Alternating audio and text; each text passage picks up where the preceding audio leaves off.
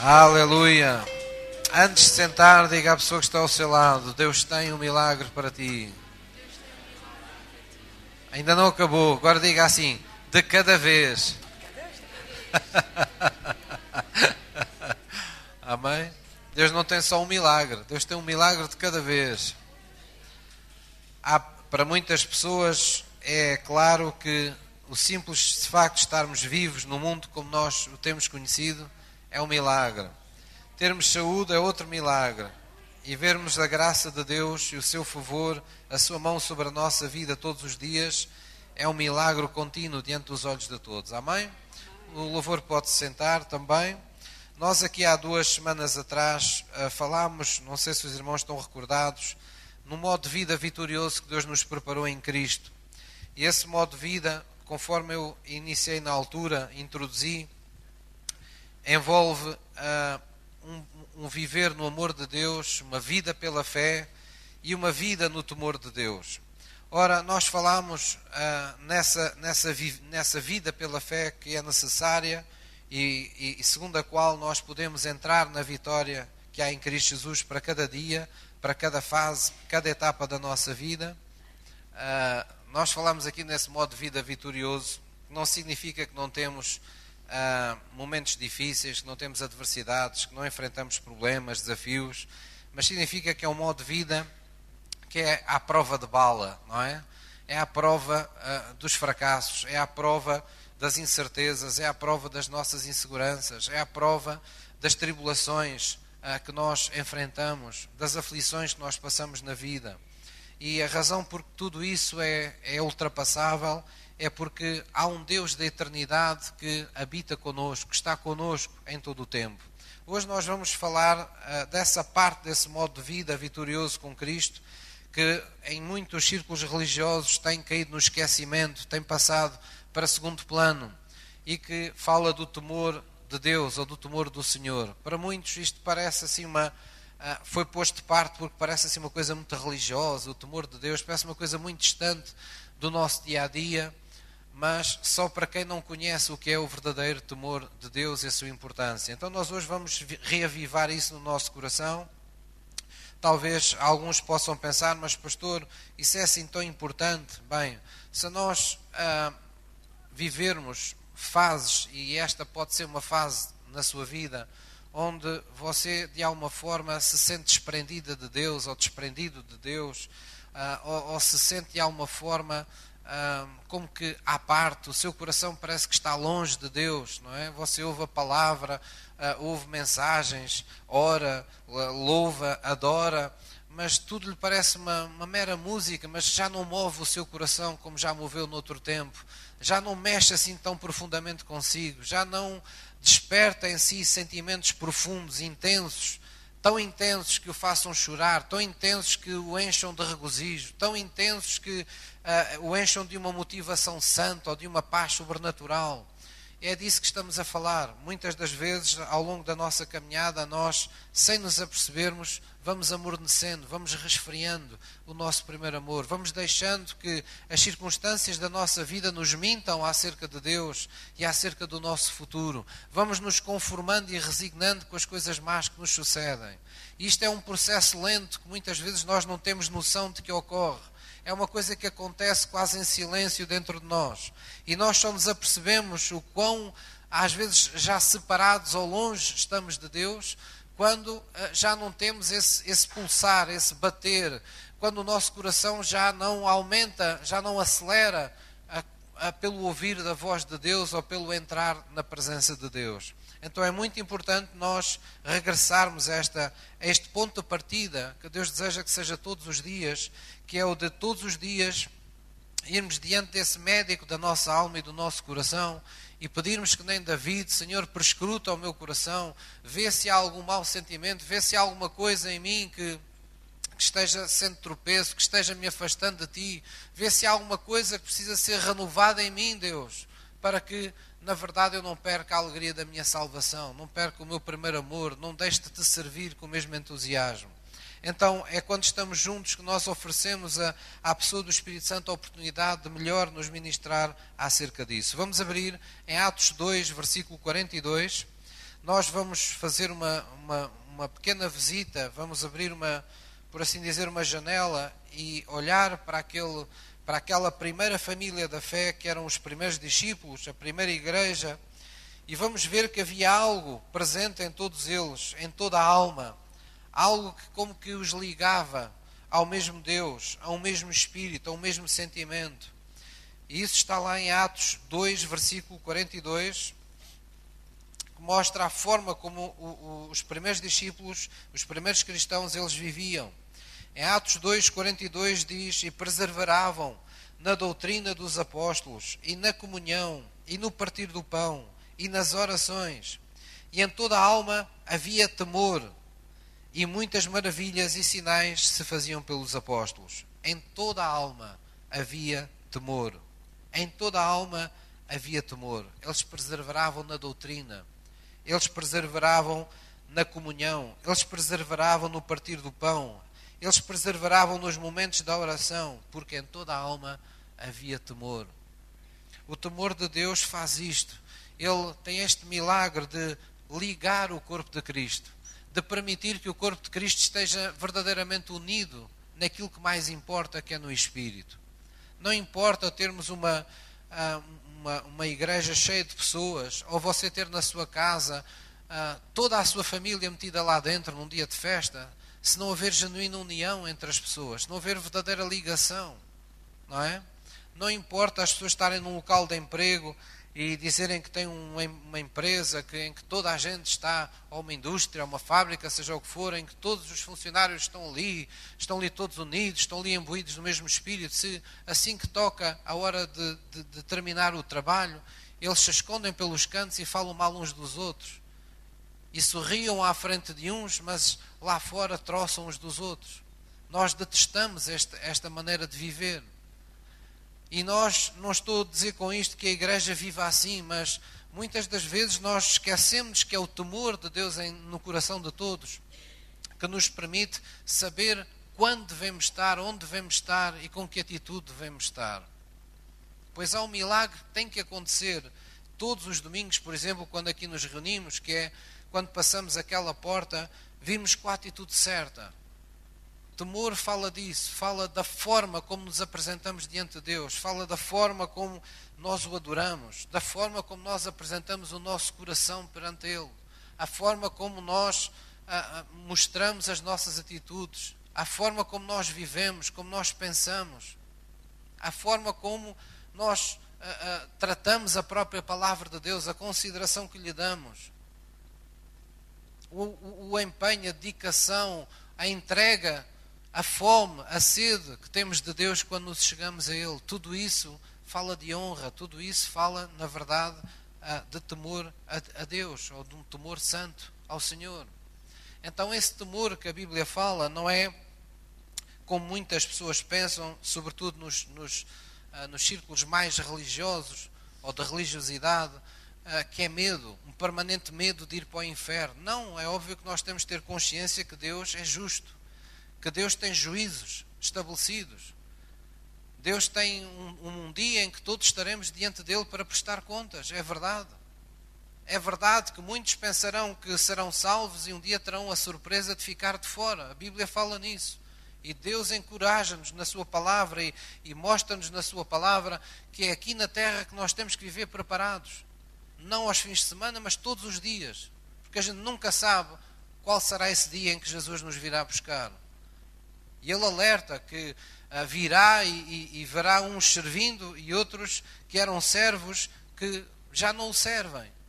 E a Bíblia mostra a imprudência dessas atitudes, mostra a imprudência das que deixaram a lamparina com o seu azeite se esgotar, porque, na verdade, desprezaram de tanto o noivo demorou em, em, em chegar, que elas, de alguma forma, resignaram-se e pensaram: ah, ele nunca irá chegar.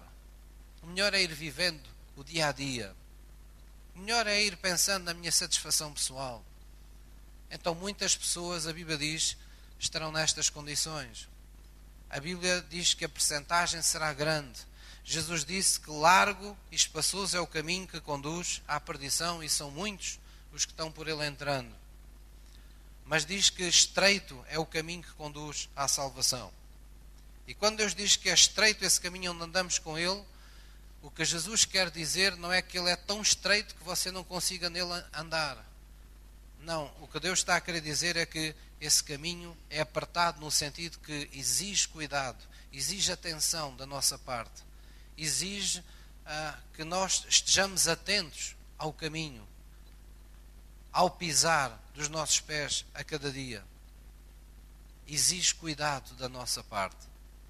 Não que os nossos esforços pessoais na carne, não é? O nosso esforço, a nossa disciplina uh, mental e uma série de coisas sejam mais importante, longe disso. Mas é preciso mesmo assim esforço, é preciso mesmo assim diligência. Diligência é você tomar a iniciativa, é você se chegar à frente quando as circunstâncias assim o desafiam a fazer. E é necessário isso.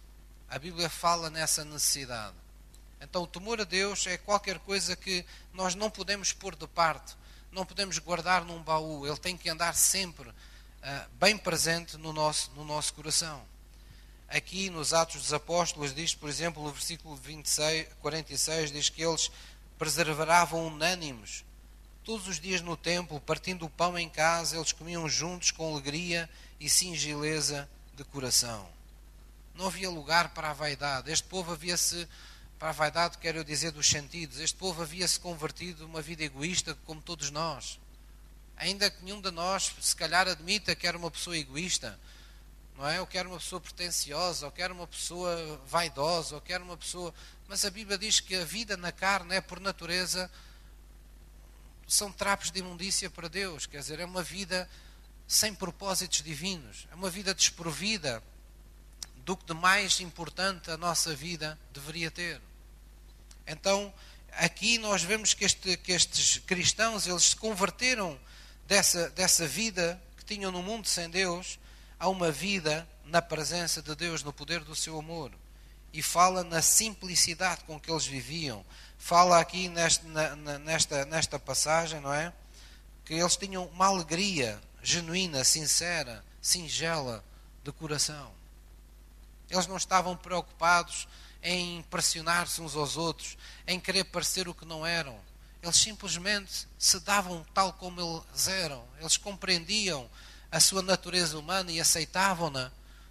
E sabiam que a diferença que havia na vida deles é Cristo. Quando nós temos essa consciência que a única coisa que faz diferença em nós é a presença de Jesus, nós deixamos de estar tão preocupados com o que os outros vão pensar de nós, com o que os outros vão achar de nós, com o facto de estamos falhando para os outros ou não. Porque nós temos consciência que esta, esta vida no temor de Deus é uma vida que depende mais de uma capacitação divina de Deus do que dos nossos esforços pessoais. E o temor do Senhor oferece-nos essa capacitação divina. Coloca-nos num patamar de intimidade, de proximidade com Deus, em que nós, sem nos apercebermos, sem pedirmos muitas vezes, sem pensarmos muitas vezes, damos conosco a ter a mente de Cristo, damos conosco a pensar como Cristo, damos conosco a fazer coisas que na nossa força natural ou na nossa capacidade nos seriam impossíveis. Damos connosco a ter soluções para a nossa vida que nós nunca pensámos nelas, a não ser quando elas surgiram. Porquê? Porque há um Deus que está conosco. O temor introduz-nos numa dimensão real da presença de Deus todos os dias. Amém? E nós precisamos cultivar por demais essa, essa, essa atitude. Então vamos abrir em Salmos 25, versículo 14. Salmos 25, versículo 14, nós vamos ver um pouco a importância deste temor de, do Senhor, ou temor de Deus, uh, ele ser um modo de vida para nós. Não é? E mais uma vez eu lembro que este temor não é medo, não é medo de ir para o inferno, não é medo de ser julgado, mas é um profundo medo, se algo medo, a palavra medo podemos utilizar, devemos utilizá-la desta forma, é um profundo receio e medo de magoar a Deus, de ferir a Deus, de não dar lugar a Deus na nossa vida, porque ele envolve mais do que medo, envolve um prazer, envolve um cuidado santo de reverenciarmos, de vivermos uma vida que agrada a Deus, de pensarmos de uma forma que agrada a Deus, de falarmos de uma forma que agrada a Deus.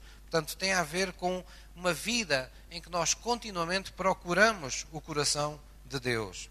Salmos 25, versículo 14, nós vemos que o temor é indispensável a uma verdadeira intimidade com Deus. A intimidade com Deus é algo discutível eh, para muitas pessoas, porque alguns pregadores, e bem, ensinaram muitas vezes que o que as pessoas genuinamente procuram, muitas vezes numa igreja, não é intimidade com Deus, mas é que Deus os ajude. Tão simplesmente isso. E nós, no nos nossos sentimentos mais humanos, temos essa necessidade que Deus nos ajude. Porém, o cristianismo não está alicerçado no que Deus nos faz nesse sentido, no que Ele nos pode dar, naquilo que está nas Suas mãos, mas Ele está alicerçado num amor crescente, num amor que ocorreu no nosso coração, que se manifestou no nosso coração e que nós desejamos que uh, aumente por causa de um relacionamento novo que nós temos com Deus. Foi assim que a nossa, a nossa salvação começou, foi assim que os nossos primeiros dias começaram, não é? Nós começámos com uma pressa imensa de saber as letras dos hinos, não é? Se começámos com uma pressa imensa de, uh, de conhecer os versículos, de saber o que é que Deus diz acerca de cada área da nossa vida. Porque essa pressa de querer conhecer, de querer saber? Porque nós tínhamos este temor, este temor, este desejo, esta reverência, este cuidado santo, de querer e, e, e desejar que a ordem divina se aposse da nossa vida. Por isso entregamos a nossa vida a Jesus. Pedimos a Jesus que fosse o nosso Senhor. Pedir a Jesus para ser o nosso Senhor é mesmo ser o Senhor. É eu deixar de ter voto na matéria que diz respeito à minha vida. É eu em tudo na minha vida não fazer nada que não esteja de acordo com a vontade desse Senhor. Então, quando Jesus é feito Senhor, ou quando nós o convidamos a ser o Senhor da nossa vida, o aceitamos no nosso coração, nós estamos convidando Deus a trazer a ordem divina, a ordem do seu reino ao nosso coração. Ela começa primeiro por ser estabelecida no nosso coração. E é por isso que muitos tivemos sentimentos profundos de paz, de libertação interior, de bem-estar interior, mesmo quando ainda tínhamos montes de problemas cá fora por resolver. Mas naquele dia que entregamos a vida a Jesus, nós sentimos pessoas novas por dentro, nós sentimos que algo aconteceu cá dentro. Hoje sabemos que foi um milagre. Hoje sabemos que foi algo espiritual que só Deus poderia fazer. Mas o que é que isso marcou? O que é que marcou esse início? A entrada da ordem divina no nosso coração. Nós soubemos, quase instantaneamente, que a nossa vida precisava ter uma submissão saudável a Deus.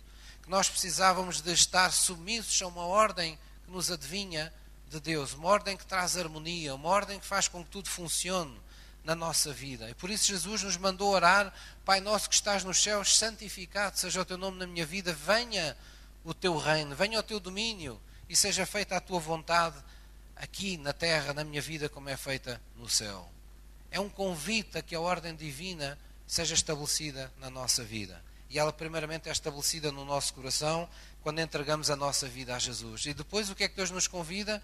Deus convida-nos, a partir desse temor vai crescendo a cada dia por Deus, esse temor santo, Deus nos convida a uma, a, a uma vida de transformação. Deus quer mudar, Deus quer curar-nos interiormente a nossa alma, as nossas emoções, a nossa vontade, uh, os, todos os nossos sentimentos, uh, a nossa maneira de pensar. Deus quer renovar o nosso entendimento. Deus quer trazer essa ordem divina, esses pensamentos benignos dele para dentro de nós porque Ele sabe que só dessa forma vamos alcançar aquilo que Ele nos preparou. Então, ser cristão advém dessa revelação de que nós não fomos criados para ser mais um animal na terra, nós fomos criados à imagem e semelhança de um Deus que até então era desconhecido para nós. Então, nós agora queremos conhecê-lo muito, porque quanto mais o conhecermos a Ele, mais perto estaremos também de alcançar o que de melhor pode ser a nossa vida porque nós fomos criados à sua imagem e semelhança. Nós temos orgulho no Pai que temos no céu. Nós amamos esse Pai que temos no céu. nós temos prazer em dizer a todo mundo que Deus é o nosso Pai. Mostrar às pessoas como Ele é bom, como Ele é benigno, como Ele é amoroso, como Ele nos preparou todas as coisas. É por isso que até evangelizar e, e dar testemunho não é, é mais do que uma obrigação. É um imperativo moral, é um imperativo de um coração que conhece a Deus. Então o temor a Deus traz-nos isso. Traz-nos esse desejo e essa consciência de que, uma vez que a ordem de Deus entrou, a ordem divina entrou no nosso coração, agora nós vamos andar continuamente buscando a Sua vontade. Porquê? Porque queremos que essa ordem divina se alastre a toda a nossa alma, a toda a nossa vida, numa só palavra, ao nosso mundo. Todos temos um mundo que é nosso, não é?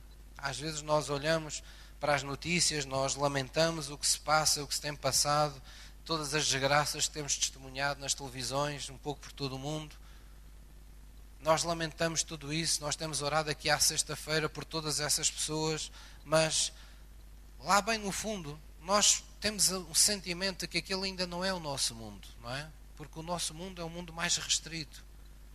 É um mundo que está, que envolve as nossas famílias, envolve o nosso dia a dia, envolve o círculo de pessoas que está mais próximas de nós. E nós precisamos que esse mundo seja mudado por Deus. Mas ele só irá mudar se nós consentirmos que a ordem divina lide com esse caos que ainda existe à nossa volta. Amém? Então, em Salmos 25, versículo 14, nos diz assim a palavra de Deus. Vamos ler junto o segredo do Senhor. É com aqueles que o temem, e ele lhes mostrará a sua aliança. Então, Deus tem segredos para revelar àqueles que o temem, àqueles que têm esta predisposição santa de andar com Ele, de o agradar em tudo, de o querer conhecer, de o querer amar, de o querer servir. Deus diz que esse que tem essa atitude, Deus revelará segredos para eles. Deus tem diferentes formas de dizer a mesma a mesma verdade, não é? A Bíblia diz que aquilo que o olho não viu, o ouvido não ouviu e não subiu ainda ao coração de ninguém, são as coisas que Deus tem reservadas para aqueles que o amam. Então Deus tem, digamos, revelações para a nossa vida, e revelações para a nossa vida significam unção para a nossa vida. Significa caminhos abertos, significa sabedoria, significa poder, significa presença manifesta de Deus em nossa vida. Todos têm uma Bíblia que podem abrir, mas Deus quer revelar os segredos dessa Bíblia e só irá revelar os segredos que estão contidos nesta Bíblia àqueles que se aproximarem. Ou seja, não há intimidade sem temor a Deus. O temor a Deus fala-nos de chegarmos perto de Deus o suficiente para que Deus se revele a nós. Quando alguém diz, oh pastor, esta pessoa vê-se mesmo que ela conhece Deus. Ela tem uma resiliência diferente das outras. Ela tem uma atitude perante a vida. Meu Deus, eu já a vi passar por circunstâncias, mas aquela pessoa nunca se ouviu desdenhar de Deus, nunca, nunca vejo cabisbaixo, ela sempre tem força de levantar os seus braços para Deus, ela sempre ora mais um pouco, ela louva mais um pouco, ela se esforça mais um pouco, ela busca a Deus na sua, na sua angústia e tem testemunho após testemunho. Nós estamos na presença do quê? Estamos na presença de uma pessoa que descobriu a verdadeira intimidade e a quem Deus se revelou vez após vez à medida que ela buscou a Deus. É isso que Deus tem reservado para nós. Deus quer se revelar a cada um de nós pessoalmente. Deus não tem netos. Deus não tem sobrinhos. Deus não tem bisnetos. Deus só tem filhos. Significa que Ele quer se revelar a cada um de nós de pai para filho. Ele quer se revelar a cada um de nós de forma direta, sem barreiras, sem filtros. E isso exige a nossa predisposição para nos rendermos totalmente a Ele. A nossa predisposição para estarmos na Sua presença até que Ele decida nos dizer algo mais. Não somos nós que dizemos a Deus: Ó oh Deus, olha, eu tenho aqui 10 minutos para orar, o que tiveres para me dizer, diz depressa, hein, que eu tenho que ir trabalhar. Se é esse tempo que você tem para oferecer a Deus, esqueça. Mais vale estar buscá-lo depois do trabalho. Porque Deus espera que você se aquiete na sua presença. O mais importante quando você ora a Deus não é aquilo que você lhe diz, é aquilo que Ele tem para dizer para, para si. Nós oramos não apenas para sermos ouvidos, mas para ouvir a Sua voz. E o temor de Deus é aquilo que nos permite ouvir a voz de Deus. É aquilo que nos permite enfrentar as coisas que se tornaram barreiras à Sua voz porque nós queremos que a Sua voz, que a Sua presença se manifeste na nossa vida. Amém? Então a Bíblia lembra-nos que uh, a própria palavra, não é? É como, um, é, como um tesouro, é como um campo onde estão escondidos tesouros, não é? E, e Deus tem um tesouro para cada circunstância da nossa vida. Vamos dizer de outra forma, Deus tem, tem um pão nosso, que é nosso a cada dia, oculto na palavra de Deus. O seu pão num dia poderá ser uma sabedoria que você precisa, poderá ser uma palavra que você necessita, necessita um esclarecimento, ah, uma, uma, um discernimento que você precisa saber o, que está certo, o que está errado na sua vida. Pode ser uma, uma coisa que você não tem tido consciência, mas não tem sabido o que devia priorizar. Então Deus revela ao seu coração aquilo que você deve dar prioridade na sua vida e parecem coisinhas simples, parecem coisinhas que não têm importância, mas são desbloqueadores, são coisas que fazem subir mais um degrau na sua vida. E nós precisamos procurar isso de todo o coração. Amém? Vamos abrir em Provérbios 19, um pouco mais à frente, onde vocês estão. Provérbios 19, versículo 23.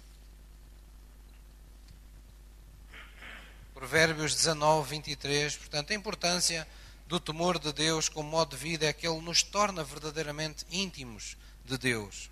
Não é? Está, digamos, ligado intimamente a uma vida de oração. As bênçãos de Deus estão reservadas para essa, esse caminho de intimidade. E é por isso que Deus, na Sua palavra, faz muitas promessas, não é? E faz também mandamentos com promessa. Diz coisas do género: se fizeres isto, eu vou-te fazer aquilo. Se tu fizeres isto que é a minha vontade, eu vou fazer com que isto aconteça na tua vida. Então é uma forma de Deus nos ensinar. Ele não nos está manipulando, Ele está ensinando-nos a andar no temor do Senhor. Provérbios 19, versículo 23, nos diz assim a palavra de Deus. Vamos ler juntos. O temor do Senhor encaminha para a vida. Aquele que o tem ficará satisfeito e não o visitará mal nenhum. Então, o segredo para nós não, não, não sermos atingidos pelo mal está nisto, está no temor do Senhor. A Bíblia diz que Ele, o temor, nos encaminha para a vida. Nos encaminha para a vida. Quem é a vida e a ressurreição? É Jesus. Quem tem o temor de Deus sempre encontra Jesus a tempo e horas na sua vida. Sempre se encaminha para a vida abundante que Jesus preparou em Sua presença, em Sua vontade. Então a Bíblia diz: o temor do Senhor encaminha para a vida, ajuda-te a encontrar o teu caminho estreito, do qual não podes te desviar nem para um lado nem para outro. Ajuda-te a não entrar em atalhos na tua vida. E tu descansarás, porque não te visitará mal nenhum. Porque o temor do Senhor está intimamente relacionado com o vivermos na presença, na presença de Deus. Amém? Então, o temor de Deus também nos provê clareza e nos provê direção, nos provê sabedoria de Deus. Vamos abrir em uh, Salmos. Um, Salmos não, Provérbios 9, 10. Provérbios 9, 10. E quando você, na sua vida, na sua atitude, no seu dia a dia, é uma pessoa que teme a Deus neste sentido que nós temos ensinado hoje, a Bíblia diz que haverá sabedoria no seu caminho. A Bíblia diz aqui claramente: o temor do Senhor é o princípio da sabedoria. É o princípio da sabedoria. Quer dizer, se alguém quer achar sabedoria da parte de Deus, nós devemos viver no temor do Senhor.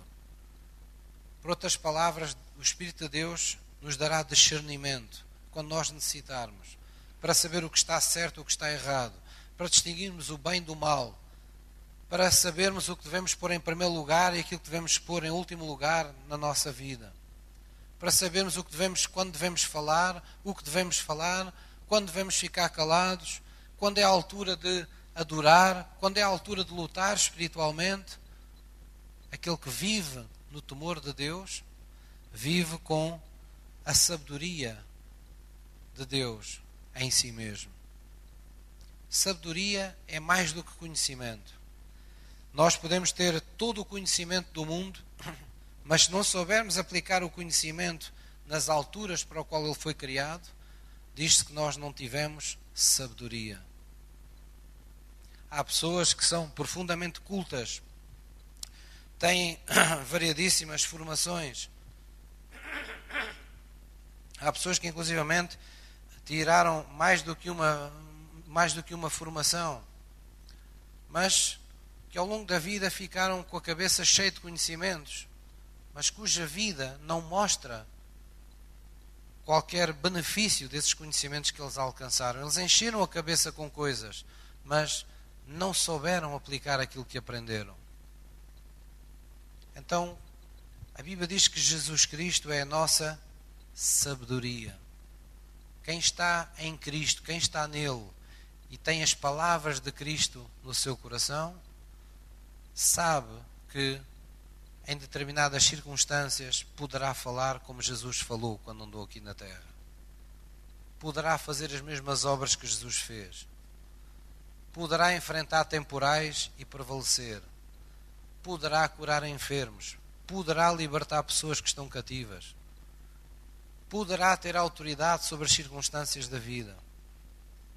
Porquê? Porque a sabedoria ela liberta o poder de Deus. Quando você faz aquilo que deve fazer segundo aquilo que Deus lhe revela, segundo os segredos que Deus lhe revela na intimidade, coisas maravilhosas lhe sucedem. Então isso tem tudo a ver com temor de Deus em nosso, em nosso coração. Amém? Vamos abrir no Salmo 33, Salmo 33, versículo 18. Salmos 33, versículo 18. O temor de Deus, ele provê algo que todos nós amamos muito e que é ter a atenção de Deus sobre, sobre nós, não é? Qual é, qual, é, qual, qual é a pessoa que está aqui que não quer ter a atenção contínua de Deus sobre a sua vida? Então, Salmos 33, versículo 18, nos diz, nos diz assim: vamos ler juntos. Eis que os olhos do Senhor estão sobre os que o temem, sobre os que esperam na sua misericórdia. Amém? Os olhos do Senhor estão sobre os que o temem sobre os que vivem nesse cuidado santo de o agradar em tudo, de viver uma vida que agrada a Deus. Estão sobre os que o temem. Jesus um dia disse aos discípulos: O Pai nunca me tem deixado só, porque eu faço sempre aquilo que lhe agrada. Este é o segredo para você nunca se sentir só ou abandonado por Deus. Os olhos de Deus estão sobre aqueles que o temem. E Jesus ensinou esse segredo. Eu faço sempre aquilo que mais agrada ao Pai. Por isso eu tenho a certeza que o Pai nunca, e tenho experimentado que Ele nunca me tem deixado só.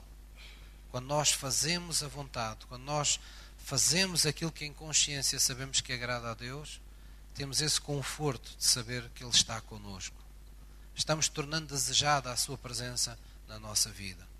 É por isso que lá em Crónicas, não é? Temos essa passagem que muitas vezes lembramos na oração, que diz se o meu povo, que se chama pelo meu nome, se humilhar e buscar a minha face e se arrepender dos seus maus caminhos, então eu ouvirei dos céus a sua oração. E a partir daquele momento estarão atentos os meus olhos àquele lugar. Eu estarei ali sobre aquele lugar. O meu coração estará atento ao que se passa ali naquele lugar. Qual lugar? O lugar onde as pessoas pedem perdão pelos seus pecados, se arrependem genuinamente dos seus pecados e buscam diligentemente a sua face. Sabem quais são os seus maus caminhos e abandonam os seus maus caminhos. Nós nem sempre temos consciência disto. Às vezes pensamos que a verdadeira adoração é quando chegamos aqui ao domingo e cantamos hinos de adoração. E claro que isso é adoração, mas há muitas formas intensas de adorar a Deus. Quando você abandona um caminho de pecado, isso é um ato de adoração para com Deus. Quando você começa a fazer algo que lhe custava muito, mas que sabe que sabe que é o que mais agrada a Deus, isso é um ato de adoração para Deus. Há ali um altar que se edificou momentaneamente. Se estivéssemos no Velho Testamento, há ali animais cujas carnes eram sacrificadas. Havia ali fumo levantado aos céus, conforme Deus pedia. Havia ali uma forma de aplacar o céu com a terra na vida daquela pessoa que estava oferecendo aquele sacrifício. Nem tudo na nossa vida é oferecido com prazer, sentido. Em muitas situações, nós somos chamados a oferecer sacrifícios. Nós não gostamos desta palavra, nós não gostamos da ideia de oferecer sacrifícios ou de nos sacrificar, não é? É uma coisa que a gente não gosta Olha, o que é que Deus tem para a minha vida? Ah, Deus tem para a tua vida muitos sacrifícios. O quê? Queria muitas bênçãos, eu queria muitas alegrias, mas muitos sacrifícios. Sacrifícios fazem parte da vida dos que amam a Deus. Porque sacrifício é uma forma profunda de reverência, de adoração a Deus. Quando você sacrifica-se sacrifica algo da sua vida, sacrifica do seu tempo, sacrifica uh, das suas prioridades, sacrifica de qualquer coisa que para si era importante. Olhe, por exemplo, quando nós às vezes nos apetece reter o perdão a alguém e ficarmos aborrecidos com alguém, mas quando você se sacrifica e por amor de Cristo você perdoa, ao sacrificar o seu, o seu próprio sentimento pessoal, o seu amor próprio, por o amor maior que você tem em agradar a Deus, isso é um ato de profunda adoração para Deus. E o temor de Deus nos permite isso. Amém? Agora, é muito importante também nós, às vezes, entendermos quando é que nos está faltando o temor. É? Se você for a andar de carro e a conduzir e não souber não tiver a, atenção devida a uma coisa simples, é? Que é o, o, aquele mostradorzinho que lhe mostra o estado em que está o depósito do combustível. Você conduzir sempre e nunca olhar para lá, se calhar vai muitas vezes ficar parado no meio da estrada. Porque nós temos que andar e volta e não volta os nossos olhos têm que estar atentos. Deixa cá ver. Tem combustível para chegar ao fim da viagem? Deixa cá ver como é que está o depósito. Será que eu preciso meter mais combustível? Toda a pessoa que conduz sabe que isto precisa ser feito. Noutro tempo, não havia carros, as pessoas tinham animais, eles tinham que dar de comer aos animais. Os animais tinham que estar alimentados para grandes caminhadas.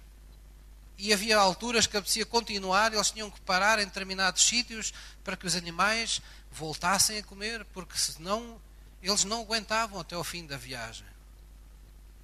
Porque é que nós achamos que podemos ir ao fim de todas as nossas viagens na nossa força?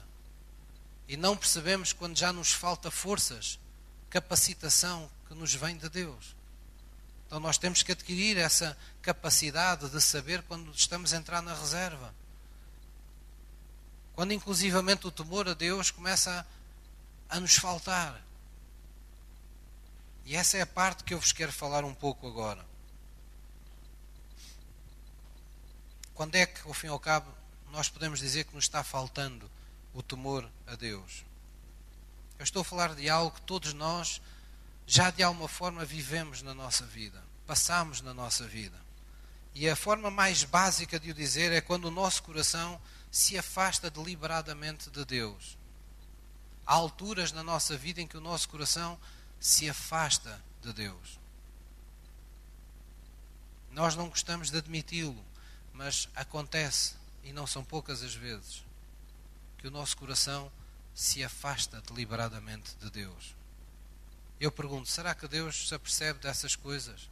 Vamos ver na palavra de Deus. Isaías 29, Isaías 29, versículo 13.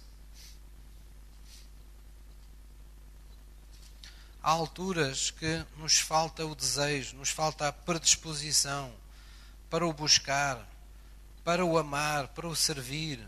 Existem momentos em que nós deliberadamente agimos como se fosse uma grande maçada, um aborrecimento. O termos que buscar a Deus ou termos que dar tempo para Deus. E se nós tivermos esse sentimento, ao buscá-lo, nós o ofendemos em vez de o adorarmos. Deus não pode ser um peso para nós. Deus tem que ser a pessoa mais desejada no nosso coração. Isaías 29, versículo 13.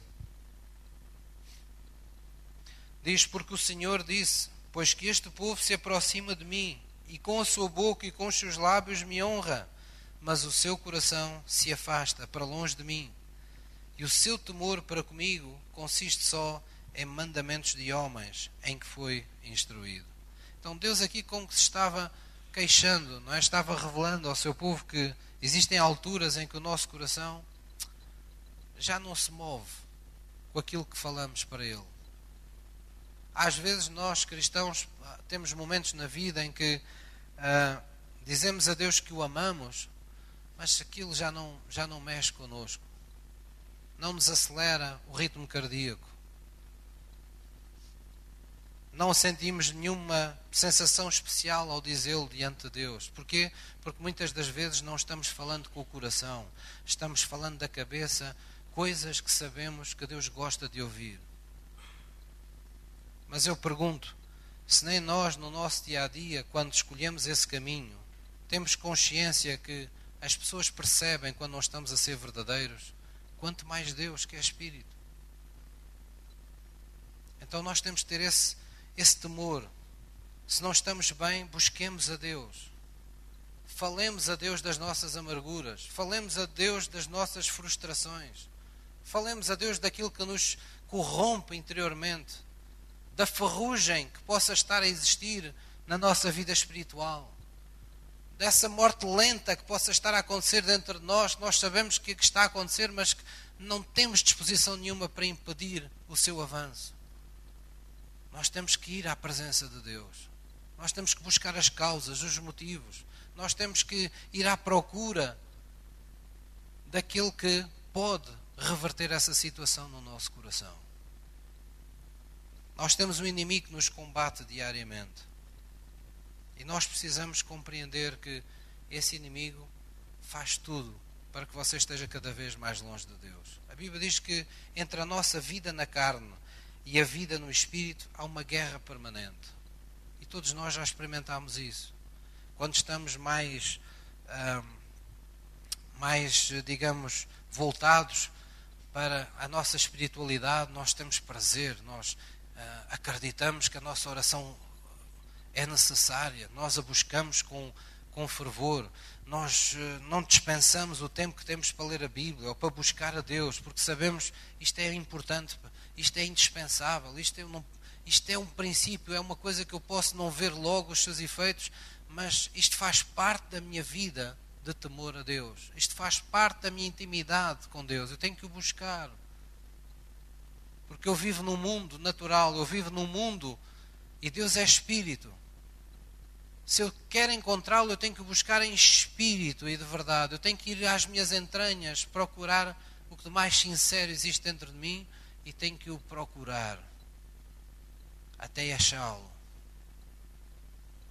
E quando o achamos, Ele faz o milagre de tornar essa experiência mais real, mais poderosa do que a experiência dos sentidos que temos todos os dias.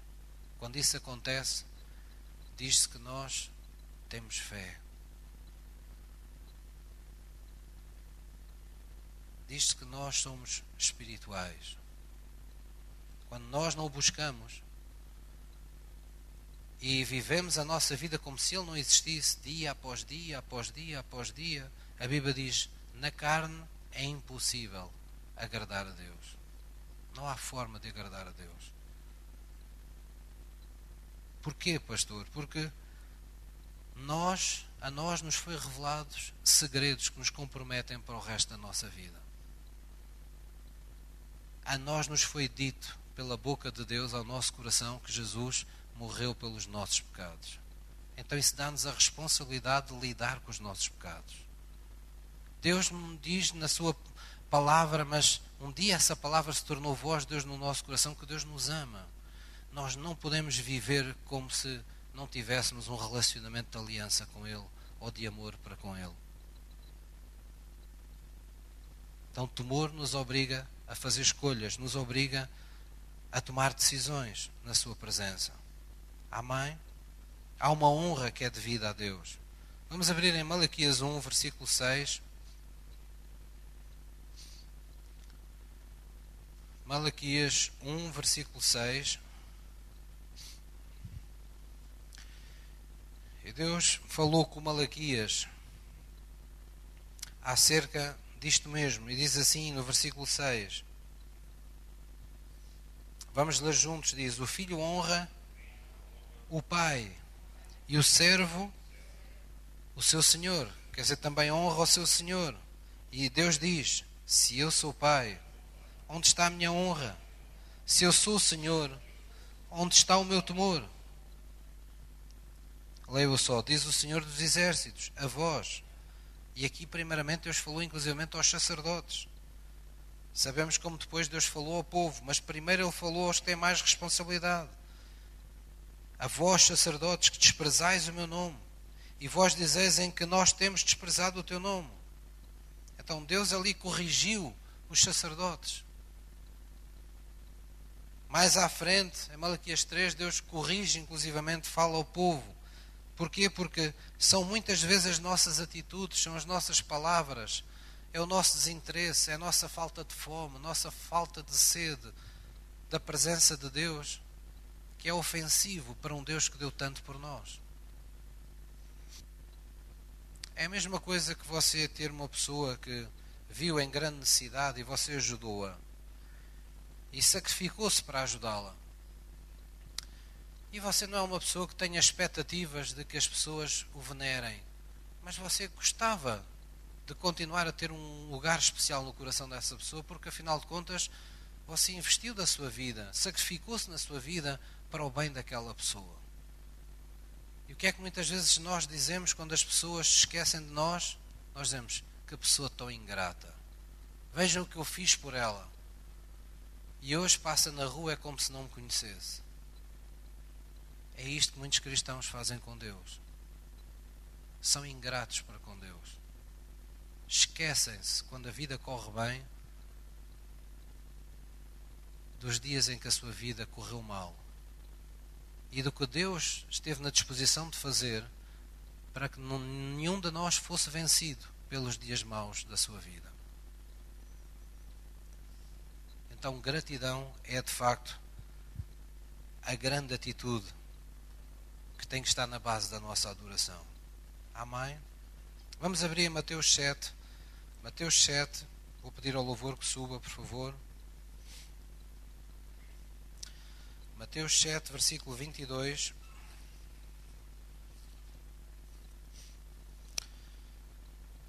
Nós podemos dizer que nos falta o temor também conforme eu já aqui disse, quando não reverenciamos, quando não honramos, conforme vimos agora, na forma como nos apresentamos a Ele, como adoramos, como tratamos a Sua palavra, o Seu Espírito Santo.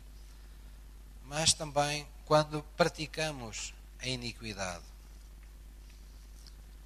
Quando praticamos a iniquidade. E esta passagem de Mateus 7, versículo 22, faz como que uma ligação da iniquidade com o temor de Deus. Diz assim em Mateus 7, versículo 22: Muitos naquele dia, disse Jesus, me dirão: Senhor, Senhor, não profetizamos nós em teu nome, em teu nome não expulsamos demónios, em teu nome não fizemos muitas maravilhas. E então lhes direi abertamente: Nunca vos conheci. Apartai-vos de mim, vós que praticais a iniquidade. O que Jesus está aqui a dizer é: Nunca vos conheci. Nunca vos conheci. Eu nunca tive intimidade convosco. Vocês nunca aplicaram genuinamente o vosso coração em arrepender-se dos vossos maus caminhos. Nunca houve verdadeiro desejo em me conhecer. Sempre que vinham à minha presença e tinham o que queriam, saíam a correr e nunca mais se lembravam de mim. Entusiasmados, me buscavam com lágrimas quando precisavam que eu os curasse, que eu lhes fizesse algum bem, mas quando eu queria pôr no vosso coração o meu plano, vocês desprezaram-me. Jesus está aqui a dizer: Nunca vos conheci, nunca tive verdadeira intimidade convosco. Afastai-vos de mim, pois isso para mim é iniquidade. Então, a iniquidade, como é que nós podemos definir, como é que nós podemos eh, avaliar a iniquidade? Podemos avaliar a iniquidade neste sentido, quando aquilo que não fazemos ou aquilo que fazemos de errado já não nos não nos causa nenhum desconforto. Ou seja, quando nós lidamos bem com a desobediência a Deus. Nós ouvimos a palavra todas as semanas, todas as semanas temos a oportunidade de, ser, de confrontar a nossa vida com a palavra de Deus, e há sempre duas formas de nós recebermos a palavra. A Bíblia diz que ou recebemos com superfluidade, malícia, ou nós recebemos de facto com pureza de coração a palavra e ela em nós enxertada acaba salvando a nossa alma.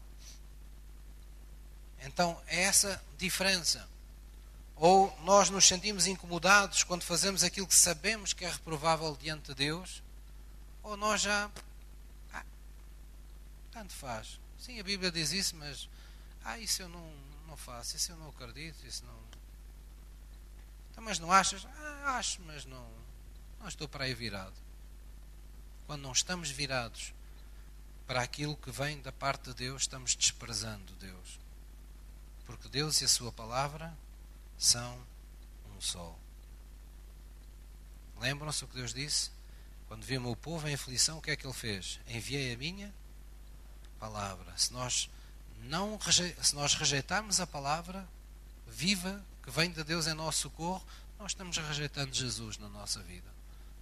Nós não lhe podemos cobrar as nossas, os nossos prejuízos, as maldições que prevaleçam na nossa vida quando nós não temos o coração voltado ou rendido para Ele.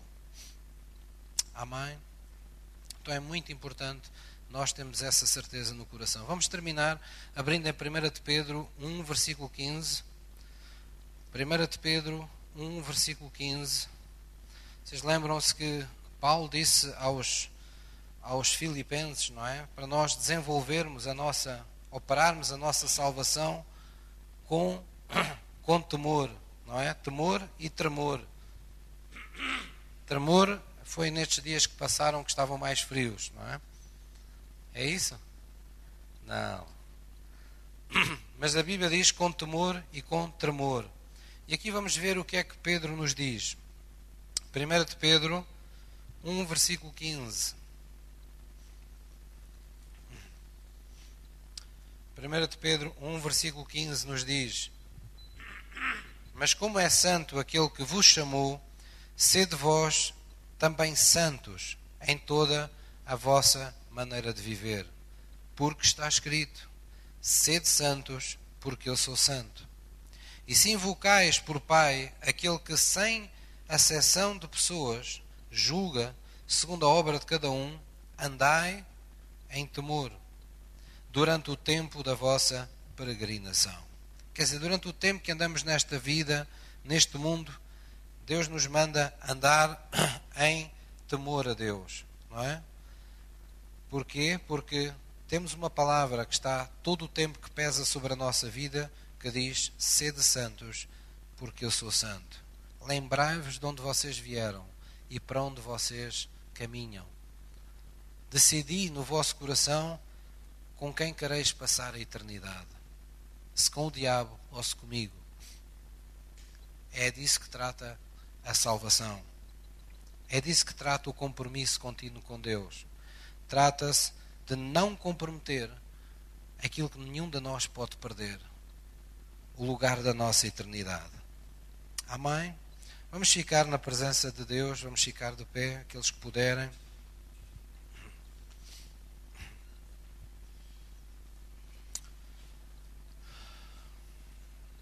Eu gostava de dar oportunidade nesta hora a que cada um de nós pudesse, perante Deus, que nem alguém que vai ao médico, não é? Quando as pessoas vão ao médico ver seu estado de saúde, pedem análises e são auscultados. O médico vai ver se alguma, alguma coisa está fora dos parâmetros, não é? E depois dá, às vezes dá medicamentos para as pessoas estabilizarem determinados níveis, determinadas coisas que estão em falta ou, ou reduzir coisas que estão em excesso no seu organismo. Porquê? Porque no entendimento da medicina, quando o nosso corpo é um, uma complexidade de pequeninas coisas todas ligadas e quando uma não está bem, ela começa a desgastar todas as outras, começa a afetar o bem de todo o corpo começa a comprometer o correto funcionamento de outras partes do corpo. E nós é o mesmo. Quando nós temos alguma parte da nossa vida, do nosso coração, da nossa alma, que nós pensamos: ah, isto só me diz respeito a mim. Não é bem assim. Quando você não está bem, você não é saudável espiritualmente. A sua família lá em casa sofre e a sua família espiritual, que é a igreja, também sofre, porque não tem o melhor de si. Então nós também vamos hoje à presença do médico.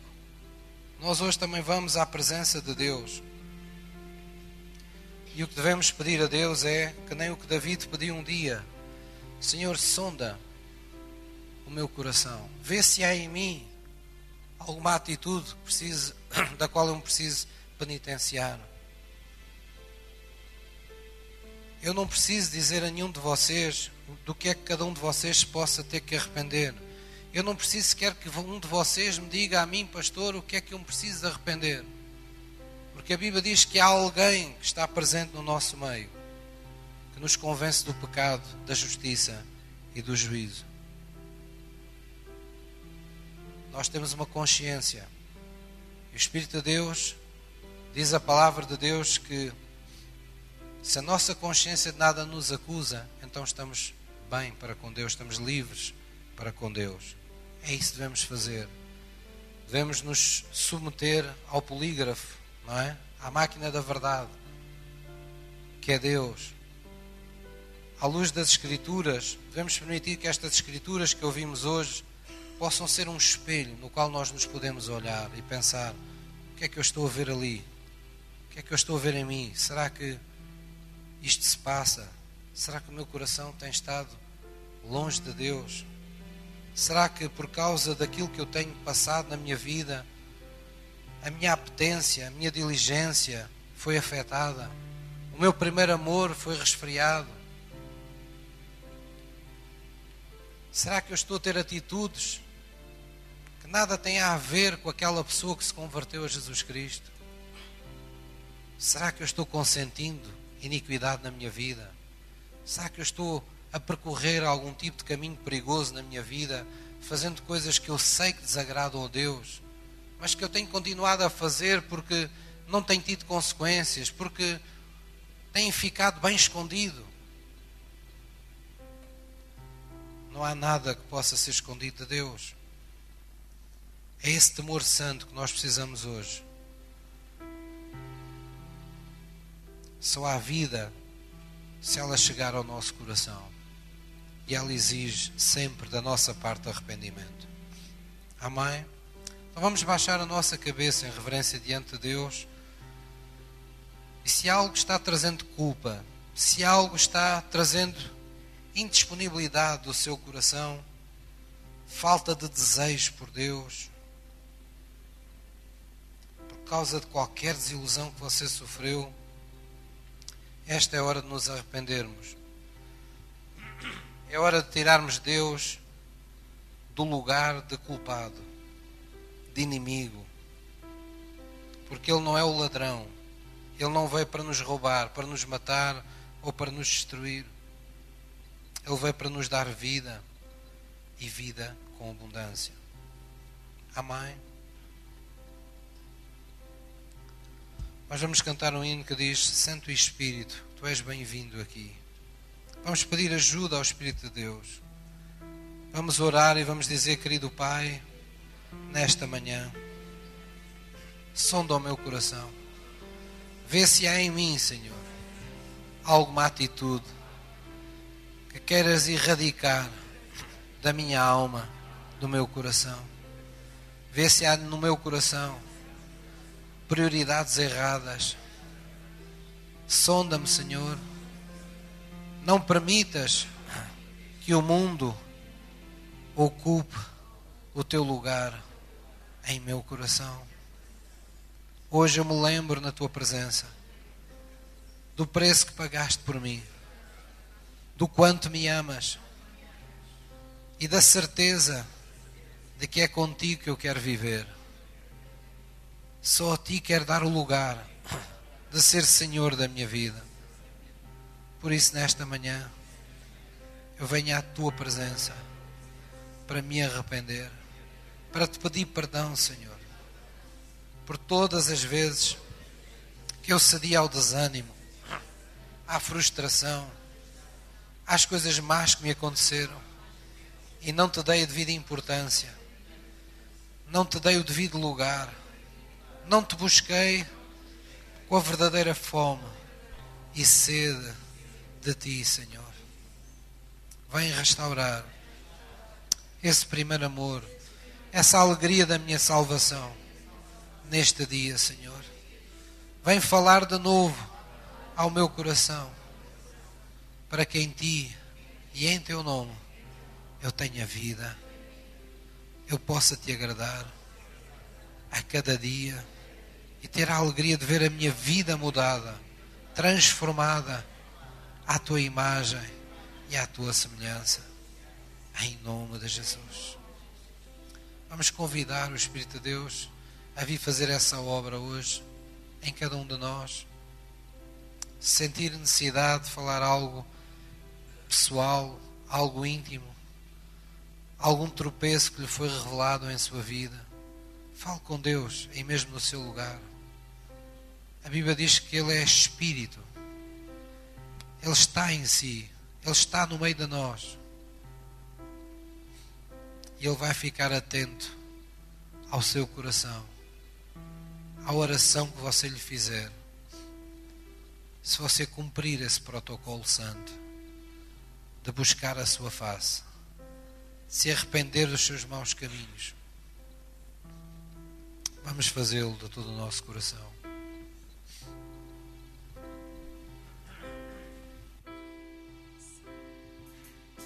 Santo Espírito. Seja bem-vindo, Senhor. Vai materializar, Deus. Vai materializar esta oração. Vai materializar este desejo do Pai. Perdoa-nos, Senhor. Perdoa os nossos pecados nesta manhã. Pois naquela cruz o teu sangue já foi derramado para providenciar esse perdão, para providenciar essa reconciliação. Vem mostrar-nos, Senhor, como essa aliança está em vigor sobre a nossa vida. Vem revelar-te a cada um de nós, Senhor. Vem ser a nossa sabedoria. Vem ser o nosso discernimento espiritual em cada momento. Vem ser a força que nós necessitamos, a fé que precisamos. Vem transformar-nos, Deus. Vem conduzir-nos, vem quebrar todo o gelo, toda a barreira, toda a muralha que se tenha erguido em nossa alma perante Ti, Deus. Que toda a frustração, que todo o desânimo, que toda a tristeza interior dê lugar ao mover do Teu Espírito em nosso coração. Pois operando o Senhor, sabemos que ninguém o impedirá. Onde está o Teu Espírito Santo, sabemos que aí há liberdade. Vem pôr em liberdade a nossa alma nesta manhã, Deus. Vem pôr essa fonte de novo. Viva, Senhor, brotando água cristalina de novo. Pois tu prometeste que rios de água viva fluiriam do nosso ventre. Quando nós bebêssemos de ti, quando nós bebêssemos do teu Espírito Santo. Oh Deus, vem restaurar de novo a vontade de te buscar, o desejo de estar contigo. Vem acordar-nos de novo para estar na tua presença em oração. Vem falar de novo aos nossos corações. Vem entusiasmar-nos de novo, Senhor, e avivar os nossos corações para os teus profundos sentimentos de amor, de compaixão por tudo aquilo que tu ainda queres fazer e para o qual precisas de nós, tua igreja, Deus. Eis-nos aqui nesta manhã.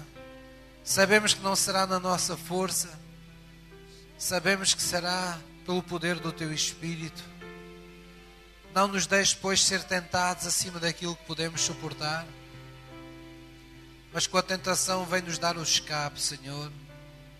Vem nos abrir essas comportas do céu sobre a nossa vida derrama de novo dessa água viva, derrama de novo dessa unção capacitante para que te possamos servir, para que te possamos amar, para que possamos correr para a tua presença, para que possamos contar os dias e as horas e os minutos em que sabemos que vamos estar te servindo na tua presença. Em nome de Jesus. E te daremos a honra, o poder e a glória. Oh Pai, dá-nos esse dom do arrependimento àqueles que for necessário em sua vida. Concede-nos esse essa comoção interior, esse nojo pelo pecado, essa determinação férrea de não fazer o que está errado aos teus olhos e que nós sabemos, Senhor, em nome de Jesus, concede-nos essa graça Concede-nos esse temor santo nesta manhã, pois sabemos que não podemos viver fora desse temor. Sabemos que não temos hipótese de vencer, de prevalecer. Sabemos que são muitos os inimigos espirituais à nossa volta. E sabemos que tu és a nossa arma. O escudo da tua fé é o único escudo que pode apagar todos os dardos. A tua palavra é a única espada que o teu Espírito Santo usa. Vem nos ajudar a empunhá-la nas nossas orações, nos nossos clamores santos, nas nossas declarações de fé. Dá-nos ousadia de falar o que se impõe nas nossas orações, Deus. Em nome de Jesus. Todo o povo que concorda com a minha oração, diga amém. Aleluia, Jesus. Glória a Deus. Deus ouve corações que se voltam para Ele. Amém? Às vezes já houve pessoas que me disseram, pastor, mas eu às vezes não estou, pronto, não estou 100% e quando começo a dizer, a orar a Deus, parece que estou a ser falso, parece que não estou a ser verdadeiro porque ainda não estou a sentir aquelas palavras. A nossa verdade está na nossa intenção, está na nossa atitude. E por vezes isso é, acontece mesmo assim. Nós começamos sempre, nós temos que nos lembrar que, porque vivemos muito tempo neste, nesta, no nosso corpo, na, na, nos sentidos, na carne, não é? Não é assim tão rápido. Nós, por vezes, no nosso dia a dia, com a pressão dos acontecimentos que nos rodeiam, nós entramos em espírito. Isso exige exercício, exige uh, que cada um de vocês treine cada vez mais o facto de poder falar com Deus nas mais variadas circunstâncias. Mas por vezes, para estar um tempo a adorá-lo, um tempo a falar com Ele, nós precisamos de compreender que há ali uma, há ali uma, uma, uma, etapa de transição em que nós não estamos a ser falsos, nós estamos a procurar a água, percebem? É como um poço para onde atiraram pedras e, e terra, não é? E nós estamos ainda com as primeiras palavras, ainda que não estamos a sentir totalmente o que estamos a dizer, mas estamos a tirar as pedras, estamos a tirar a terra. E as primeiras águas ainda vêm um bocadinho sujas. Mas isso faz parte do, do caminhar no tabernáculo do passar dos átrios para o lugar santo e do lugar santo para o lugar santo dos santos. É uma caminhada que você faz dentro de si, em que você se está abstraindo, está saindo da sua dimensão natural e está entrando na sua dimensão espiritual.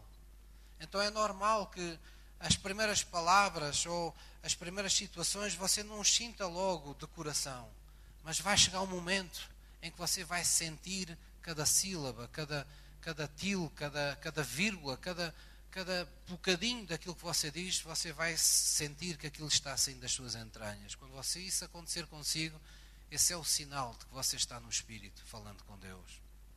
Amém? Portanto, não se deixe enganar. A comunhão exige muitas vezes passar essas barreiras. Porque o mundo nos oferece essas barreiras. A vida nos cria barreiras. As coisas que não nos acontecem como nós esperamos tornam-se muros. É preciso bater e bater é preciso insistir até esses muros caírem. Quando esse muro, muro cai, então você facilmente vê o que está para lá do muro. Quando você caminha sobre uma montanha, custa, é doloroso, mas quando você passa a montanha, vê o que está para lá da montanha. E essa resiliência que nós precisamos nos nossos tempos de comunhão com Deus.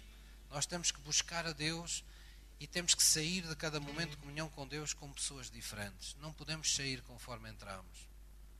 Se nós trazíamos tristeza, eu não posso sair triste da presença de Deus. Se eu ia desanimado e estive a orar com Deus, eu não posso ser desanimado da presença de Deus.